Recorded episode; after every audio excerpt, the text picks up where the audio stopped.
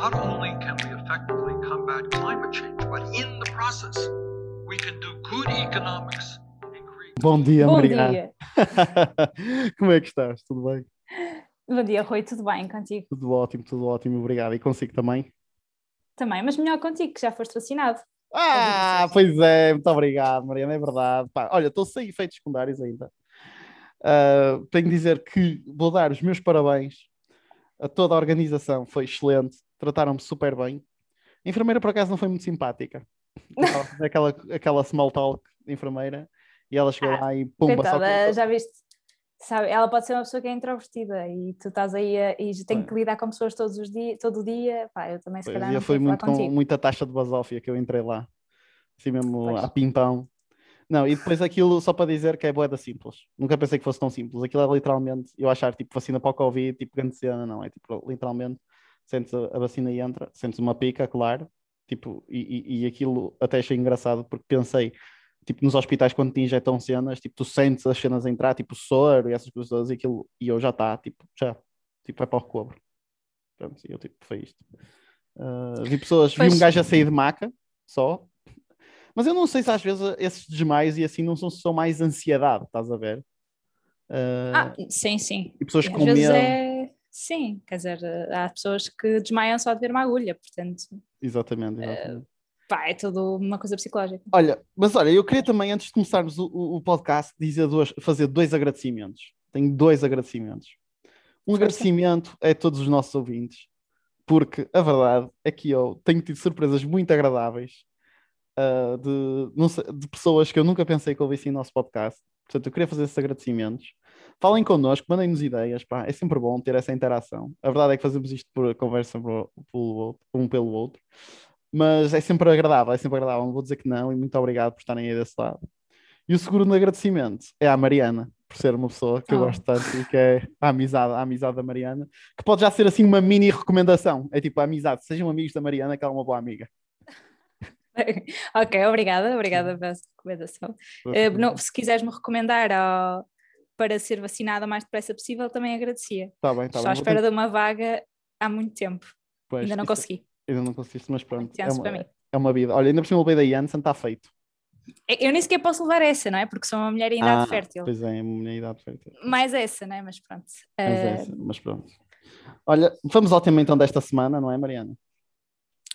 Sim, senhor, vamos ao tema. Sentes-te Eh, liberta ou à espera da libertação, Mariana? Opa, sabes que eu estive a pensar eh, com estas notícias todas do dia da libertação, do novo plano de desconfinamento, eh, estas notícias todas, eu sinto que isto é mais, obviamente, uma, uma questão hum, económica e se- setorial Aham. de, de alívio para, para os setores que estão fechados do que propriamente para, para, para pessoas como eu, que eu acho que a minha vida vai continuar exatamente igual. Ah, não sei, Mariana. Ah, eu acho que sim, quer dizer, o que, o que assim, eu não vou, eu não, sabe, uma discoteca eu também não, já, não, já não ia muito, não é? Sim. Portanto, esse, e tudo o resto tu podes fazer basi- basicamente tudo. Eu acho que existe aqui du- duas grandes questões que eu posso dizer. Por exemplo, restaurantes, que acho que é uma coisa que Eu já deixar... vou a restaurantes, não é mesmo? Ah, Eu vou sim, a restaurantes. pois. Mas evitas ir, evitas ir ao fim de semana, não, porque não queres fazer o teste e não sei o quê. Não vou ao fim de semana por causa do teste, vou durante a semana. Pois, Se for, exatamente. vou durante a Sim, semana. não, pronto. e aumenta- Isso é uma mudança dramática, não é? Mas aumenta a Mas claro- capacidade de restaurantes e tipo, e eu acho que existe. Está, mesmo- é bom para, os, para, para a questão de setorial e para, a economia desses setores. Não, e para a cultura, eu acho que vou consumir muito mais cultura quando isto acabar. Não? Não sei. Mesmo não sei, tu- cons- eu- pá, só porque há mais concertos. Porque Também há mais concertos, já. E depois eu acho que existe uma dimensão muito importante que é a dimensão psicológica, não é? Tu neste momento não te sentes à vontade de, tipo, sempre que fazes um convite, existe sempre aquela tensãozita, estás a ver? Pá, de género, não podemos combinar mais de cinco pessoas ou mais de quatro pessoas, tipo, tens de ter cuidado e depois estás a andar na rua e estás sempre, tipo, entras num transporte público e estás, fogo, será que vou apanhar Covid? Nem que seja essa, esse Pá, pensamento eu acho que eu- eu- a questão é que eu não sei se isso tudo não vai, vai continuar a acontecer, não é? Tipo, a- a- por exemplo, aquela interação que, que se tinha, que eu acho que foi o mais chato de se perder, de eh, será que a pessoa, se imagina, vês uma pessoa que está com dificuldades a levar as compras ou que lhe caiu alguma coisa e tu não sabes se a pessoa vai levar a mal porque tu te chegares a ela para ajudar. Tipo, esse tipo de interação que tu estás a ajudar, mas depois a pessoa pode ficar com medo por causa do Covid. tudo isso, tipo, este medo psicológico, eu não sei se não se vai manter. Concordo. Uh, portanto, não sei, acho que, acho que com o tempo a coisa vai melhorar. Não sei se vamos voltar a dar dois beijinhos ou não, não sei se vamos voltar a, a, pronto, a ser socialmente iguais ou não. Mas, mas então, mas, a tua postura é de que, de certa maneira, a, a vida uh, não vai voltar a ser igual mesmo depois disto. Pá, eu acho que não, eu acho que não vai, não vai voltar a ser a mesma coisa, certamente, não é? Porque uhum. tu até te esqueces de um acontecimento, leva pelo menos uma geração, não é? Achas que nós nunca mais nos vamos esquecer disto numa geração? Eu acho que, obviamente que não, nunca te vais esquecer disto. Tu, tu lembras-te da gripe A e não foi nada de especial. Sim, isto foi um ano e meio, mais ou menos, dois anos, ainda está a ser, não é? Ainda está a ser, ainda está a ser, quer dizer, neste momento, supostamente há um passo para a libertação que é, que é o certificado digital. Uhum. E que eu estou assim um bocado de coisa porque ainda não o consegui ter. Por muito que género, pá, estão aí a dizer tipo, ah, só vais poder ter um passo para a liberdade se, se tiveres o certificado, e eu quero ter o certificado, estou numa lista de espera infinita e não consigo que me chamem. Uhum. Uh, pá, não sei, não sei. Uh, não, portanto, a minha questão, sabes, é que não sei se no final do dia isto não é mesmo uma questão de narrativa, o plano de libertação. Porque... Ah, obviamente, é só narrativa, é só narrativa, tal como tudo na política. Aquilo é pois. só um plano político. Sim, a questão é de chamar libertação, mas libertação de quê? Do Covid? Libertação mental? Uh, deixar. Uh, o que é que achas que é esta libertação? Eu acho que é a, é a libertação das, do, das restrições que eles não nos prometem que não vão voltar para trás também, não é? E que e é uma, é uma questão que calha exatamente uh, perto das eleições autárquicas, que também pois, parece estratégico. Também parece claramente estratégico, pois. Ou seja, claro que isto é como qualquer outra coisa externa, ou seja, uhum. exógena, é um instrumento político que está a ser usado pelo PS, e bem, não é? eles têm que usar o que têm, estão a usar isto. A gestão uhum. de uma uhum. pandemia, que ainda por cima há montes de estudos, que há, tipo, há montes de sondagens uh, que mostram que quando, quando se está.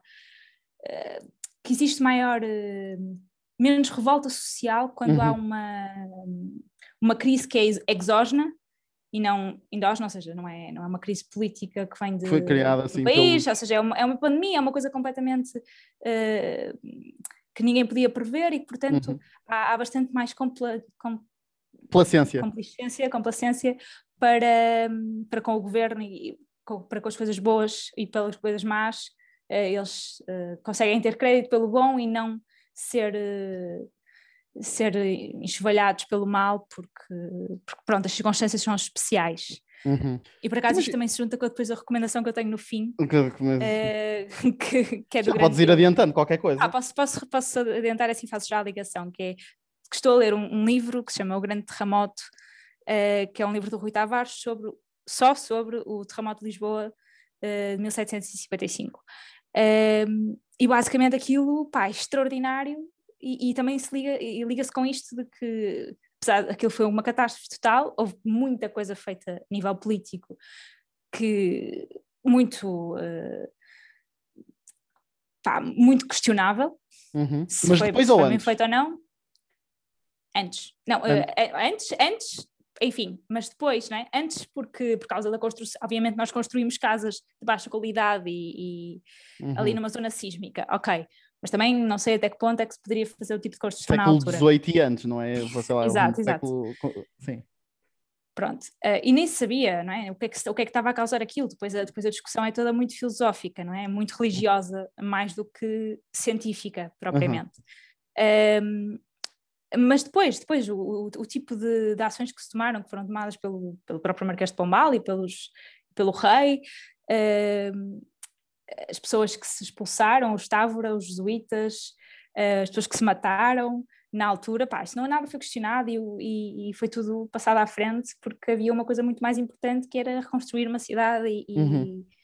e, e é mais ou menos a mesma coisa aqui, não é? Tipo, ah e tal, pronto, o cabrita, mas ou sei lá, não sei, estás a ver? Tipo, Hashtag fora cabrita, é, mais uma vez. Eu, eu também para dizendo, a minha teoria é que o, o, o Eduardo Cabrita vai ser, na altura das eleições, ele vai demiti-lo e depois nas legislativas vão dizer, ah, mas o senhor tinha no governo um ministro que foi incompetente. E ele vai dizer, pois, mas já o demiti. Ele já não vai fazer parte do meu governo, Vai fazer, é mesmo, eu acho que ele está a fazer aquela tática de espantalho com, com, o, com o Cabrita, que é as pessoas atiram as culpas todas ao Cabrita e ele diz, ah, ele era meu ministro, já, mas já não é. Mas pronto, isto é só o meu pequeno parênteses, que é a explicação política por trás de, do Eduardo Cabrita ainda ser ministro neste momento. Achas que a confiança política que ele, a confiança política só, exclusivamente, Sim. que o Costa tem no Cabrita não, não é o que está aqui a manter o Cabrita? Seria 100%, eu acho que isso não seria 100% suficiente. Uh, honestamente, porque acho que. Eu também faria prever que não, mas. Acho que não é suficiente. É que... Eu acho que é mesmo um aproveitamento político da desgraça daquele gajo. Mas repara, se isto tivesse acontecido, uh, se as coisas com o Cabrita tivessem começado a, correr mal só agora, mas já foram há dois anos, uh, já o ano passado começou, portanto dois, faltava ainda quase um ano e meio, dois anos para as eleições. Uhum. Parece-me tipo, demasiado tempo para esperar. Uh, pois é, sei, verdade, mas é também verdade pode ser o bote expiatório muito... do governo. E, é o bote expiatório. Já viste aquele sketch de gato fedorento, dos botes expiatórios? É dos melhores sketches também que existe. Que literalmente não, é um gajo que no emprego ele tem que ser, ele, basicamente, o trabalho dele é ser o bote expiatório. E ele literalmente acontece algo mal na empresa e vai para o bote expiatório, não é? A culpa é dele. Uhum, e depois a, a, piada do sketch, pá, que é absolutamente genial, já agora, quando o sketch é basicamente ele está-se a queixar do papel e depois ele diz qualquer coisa que não foi culpa dele e depois o chefe vira-se e diz assim: fogo. O Lopes da Silva, que é sempre o Lopes da Silva, que é o gajo, o Meireles, pronto, já não lembro, até se responsabilizou pela traição da minha mulher, pá. Tu és uma vergonha para os votos expiatórios deste país. E eu fiquei mesmo. que é tipo o anterior voto expiatório era O anterior melhor... voto expiatório, que foi por isso que a concorrência o foi buscar, não é? Ah, mas pois. pronto, mas isto para dizer que. Será que se ganha bem como voto expiatório? Eu, neste momento. O Cabrita uh, tô... é o voto expiatório maior de Portugal. É, é, tipo a cara de todos os bodes expiatórios. Todos os bodes expiatórios. Portanto, se queres é ser um bom bode expiatório, ser como o cabrita. A questão é mesmo essa. Ah, pá, mas a verdade, a verdade é que ele não está a assumir erros de outras pessoas, os erros são todos dele.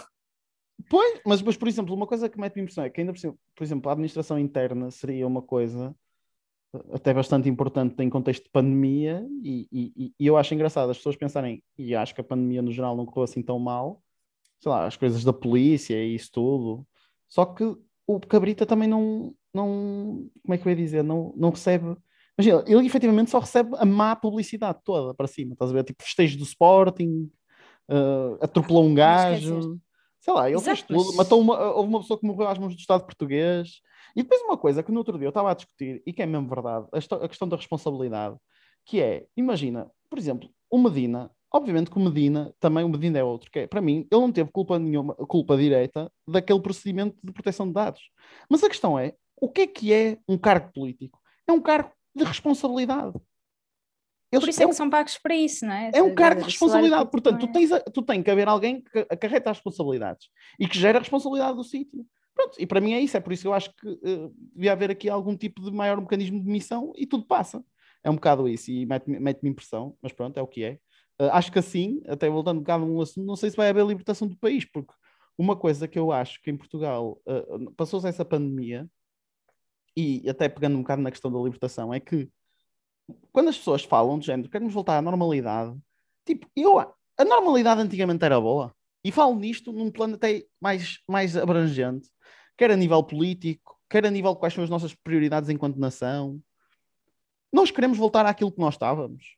Eu acho que não. Eu acho que, por exemplo, um foco muito maior, por exemplo, no ambiente, que acho que devia ser uma coisa fundamental. E, e digo... Mas eu acho que eu acho que a narrativa que esta pandemia criou não foi de mais foco no ambiente. A pois minha questão também é um bocado essa, que é tipo, nós não estamos a falar mais de alterações climáticas agora do que estávamos antes. Se estamos é por causa das cheias na Alemanha ou, ou, de, ou dos focos no Canadá.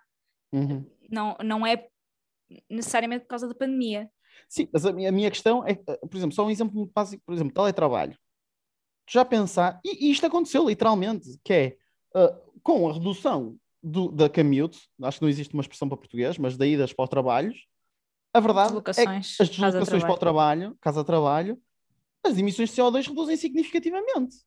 Isto é uma coisa que é preciso ser pensada e equacionada, não é? Reduzem significativamente como quem. Ok, mas uh, mais do que das deslocações de casa-trabalho feitas por carros pessoais, são as grandes fábricas uh, Também, é que produzem verdade. imenso CO2, são as, é, é a agropecuária que não, Sim, mas- que mas não olha, parou. Mas posso dar-te só outro exemplo. Por exemplo, teletrabalho, uma coisa boa. Por exemplo, des- desertificação do interior. É uma coisa que claramente o teletrabalho pode combater. Porque se tu pensares, podes fazer o teu trabalho, supostamente os Pá. serviços que seriam na cidade. Não? Achas que não? Continua- eu percebo o teu raciocínio, Sim. mas eu acho que eh, muito poucas são as pessoas, que, ou seja, as pessoas não estão na cidade, Uhum. neste momento, não estão na cidade necessariamente porque têm que estar aqui para trabalhar. A maior parte das pessoas está na cidade porque é nas, nas cidades, nomeadamente em Portugal, no litoral do país, que está tudo.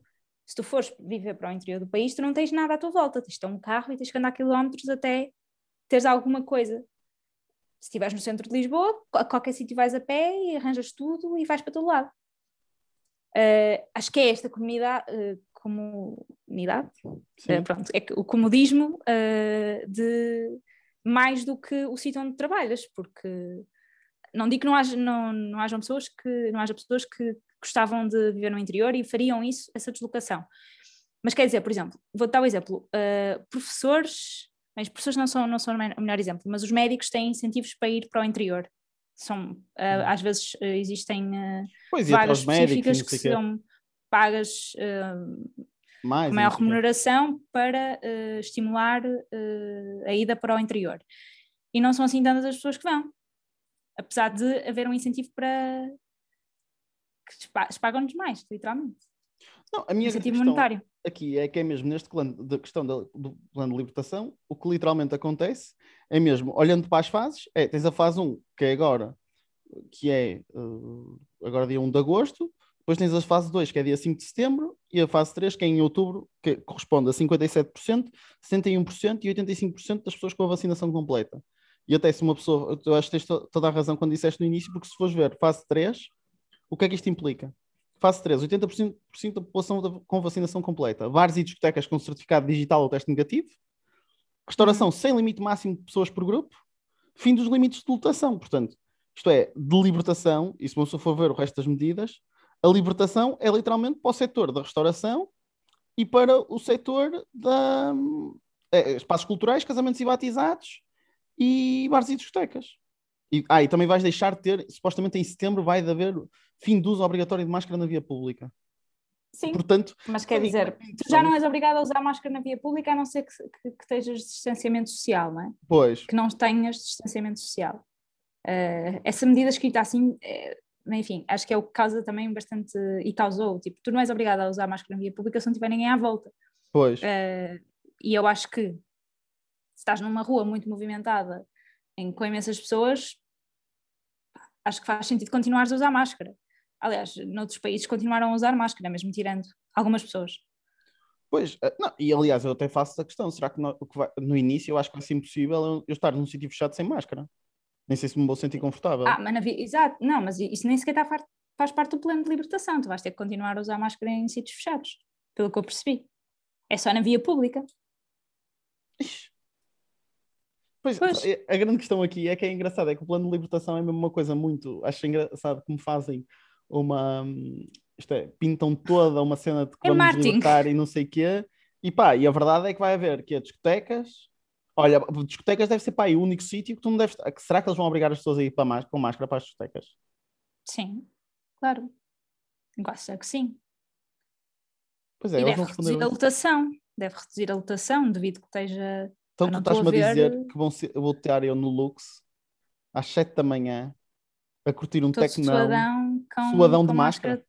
Sim, vais sair de lá e a máscara tem água, espreme Tenho, água. tenho logo aqui uma questão que é de género: tabaco? Não, beber, como é que isso vai acontecer? Ah, Como- pois a máscara para baixo é, pronto, é como quando estiveres a comer Tabaco, comida. como é que vai ser também? É a mesma coisa? Isso a Vai ser como. Isso a cansos. Também, a mesma coisa. Eu acho que são, pá, tudo re- regras legítimas. Então tu literalmente vai, imagina, vais eh, na noite a ver cansos de máscara. Acho que na efetivização, ou seja, quando efetivares, vais ter que tirar a máscara. Peço desculpa aos ouvintes, mas isto é efetivamente é uma situação muito caricata.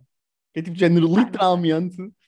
Eu acho, eu acho que imagina, será, eu gostava de perceber, saber se isto foi uma questão levantada uh, na, na reunião com o enfermeiro, por exemplo. Não, imagina, quando decidiram as regras. Discutir isto. Não, o Conselho, Conselho de Ministro. Então, e sacanços? Como é que é? Qual é a regra?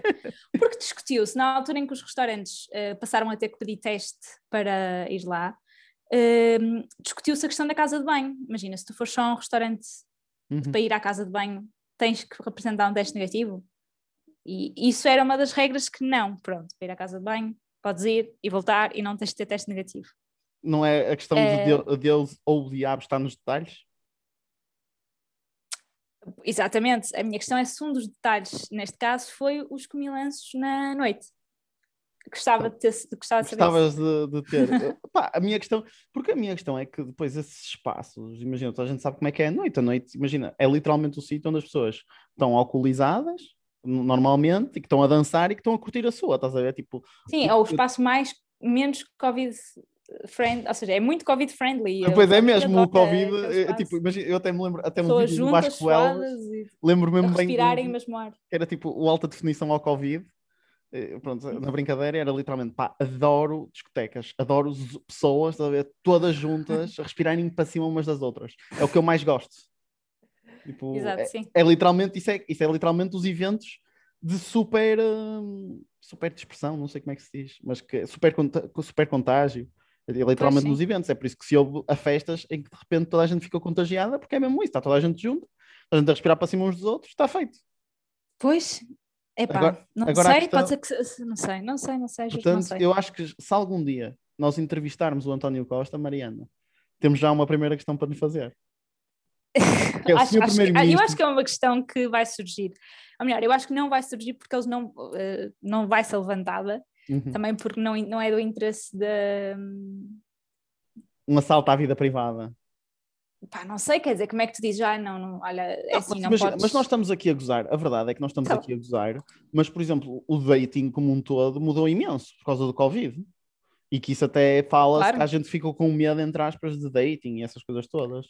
Sim, sim. De repente tu entras numa, e, e, é mesmo difícil conhecer a pessoa. É isto, todo, todo o espaço de socialização diminuiu, então claro. tudo isso diminuiu. Agora, a minha questão, no final do dia, mais uma vez, é que esta libertação está-me a fazer, e eu acho que é, eu dou pontos ao António Costa de ele ser uma pessoa absolutamente genial, da, da perspectiva de ser alguém que é uh, politicamente, ele mexe-se mesmo a nível de calendário. E a questão é mesmo essa: se nós formos pensar, nós vamos ter as autárquicas, acho que é dia, eu acho que é no, até no meu, acho que é no meu dia de anos, dia 27, não é? Eu acho que é em final de setembro, sim. Pois, dia 27 de setembro. Eu tenho a ideia que é 29, pois, mas não tenho a certeza. 29, ok. É que eu acho que faça-nos num domingo ainda por cima, ou segunda. Ora bem, qual é que é o dia das autárquicas? 26. 26, setembro. ok, pronto, tu faço na segunda. Uh, e então, a minha questão é, uh, tu vais estar nessa altura, vai haver o Costa a prometer a libertação. Então as pessoas que vão estar, ah meu Deus, estou aqui aliviado, isto vai passar, volta a votar PS. Como se ele precisasse muito de. Opa, depois é isso, é tipo, ele, ele tem agilidade política, mas também não tem competência, não tem uh, uh, concorrência à altura, não é? Exatamente. Eh, foi aquela conversa que também tivemos no outro dia de uh, será que o PS está a fazer um bom, um, uma boa estratégia política e por isso é que tem as sondagens estão tão favoráveis para o PS ou não há qualquer tipo de oposição? Não há. Eu, eu acho que posso dizer, até falando um pequeno toque das autárquicas, eu acho que as autárquicas vai ser muito interessante para perceber se o PSD ou as forças à direita se vão coligar com o Chega ao nível autárquico. Acho que isso pode ser a morte da direita em Portugal. Se eles começam a fazer isso, hum. tipo, porque no final do dia o que acontece, e eu sou um desses eleitores, hum, não sei se votaria PSD mesmo tendo em conta uh, as mesmas islândices, acho que não seria capaz de votar PSD, mas tenho a certeza que há muitos eleitores do centro que nunca votariam PSD porque sabem um voto no PSD é um voto na coligação com o Chega.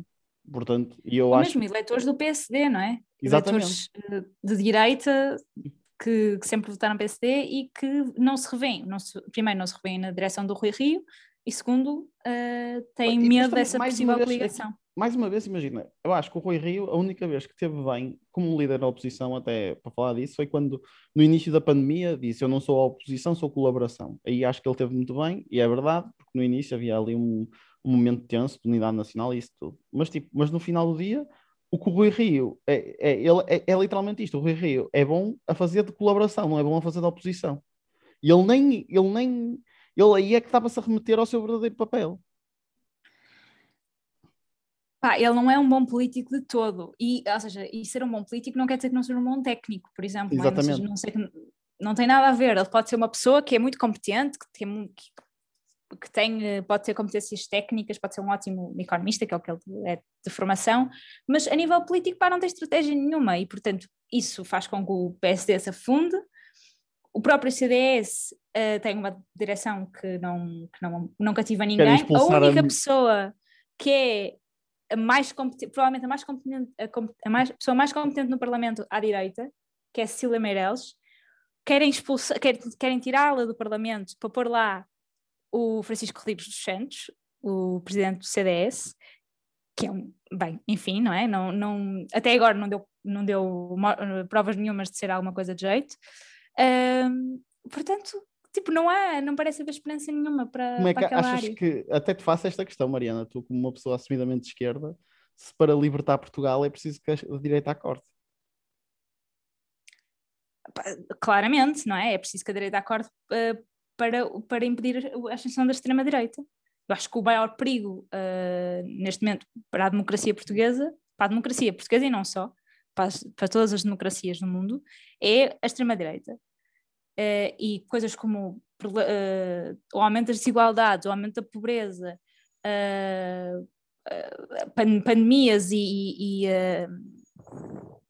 enfim, setor, e setores especialmente afetados, nomeadamente o turismo, que é uma das grandes bases uh, da estrutura do tecido, do tecido empresarial português, uhum. uh, coisas como isto fa fazem crescer o, o sentimento antissistémico, não é? E, e que depois fortalecem extrema, uma extrema-direita que se diz antissistema e, e que quer fazer um abanão uh, à, à, própria democracia. Eu iria só mais além, que acho que até a questão de libertar Portugal é que, e, e isso é, é, é, é, a minha, é mesmo a minha posição, é que embora eu possa me identificar ideologicamente com, com o PS mais à esquerda, acho que, independentemente de tudo, um partido que fica muito tempo no poder ganha vícios de poder. E depois uma coisa que a mim está-me a irritar profundamente é que nós neste momento estamos a ter o pior dos dois mundos, que é o PS dá muito tempo no poder, e, mas ao mesmo tempo parece que tem uma visão super curta para o país.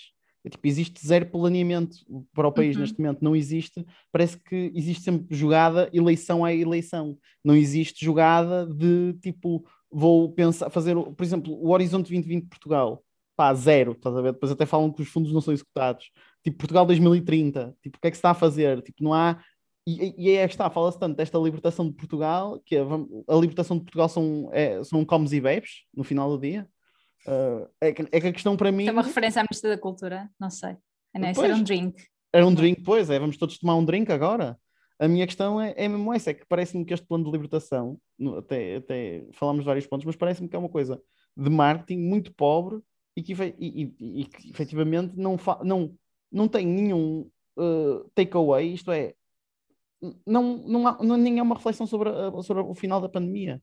É, é uma coisa que a mim mete impressão, é que passamos por isto tudo e o, mesmo no, quando falam do PRR, é sempre com uma. Parece que não que quer voltar à normalidade. E isso, para mim, a, a, normalidade antiga é uma coisa que acho que podemos aproveitar esta pandemia, que até, foi, até estou contente de dizer isto, de pensar, pá, já que estamos no final, no sentido que já estamos a ver vacinação, já estamos a ver uma luz ao fundo do túnel, claramente, mesmo para a população em geral, não estamos a pensar naquilo, aproveitar isto é quase como até, a questão é mesmo essa, quando houve a, a destruição de, de Lisboa, e eu estava a pensar nisto, é quando existem estes momentos de choque, normalmente são quando tu consegues depois fazer mudanças mais estruturais na economia e, e, e, e, por exemplo, uma mudança estrutural que se podia fazer era a nível do mercado laboral e do, e do mercado de trabalho, mas não, parece que toda a gente quer ir outra vez trabalhar presencialmente quando já, quando há, já se viu imensas vezes que há cargos que são muito menos produtivos presencialmente ah, é uma coisa que eu, que eu não entendo aqui e gostava que nesse plano, não, não necessariamente no plano de libertação, legislar, por exemplo, a questão do teletrabalho, mas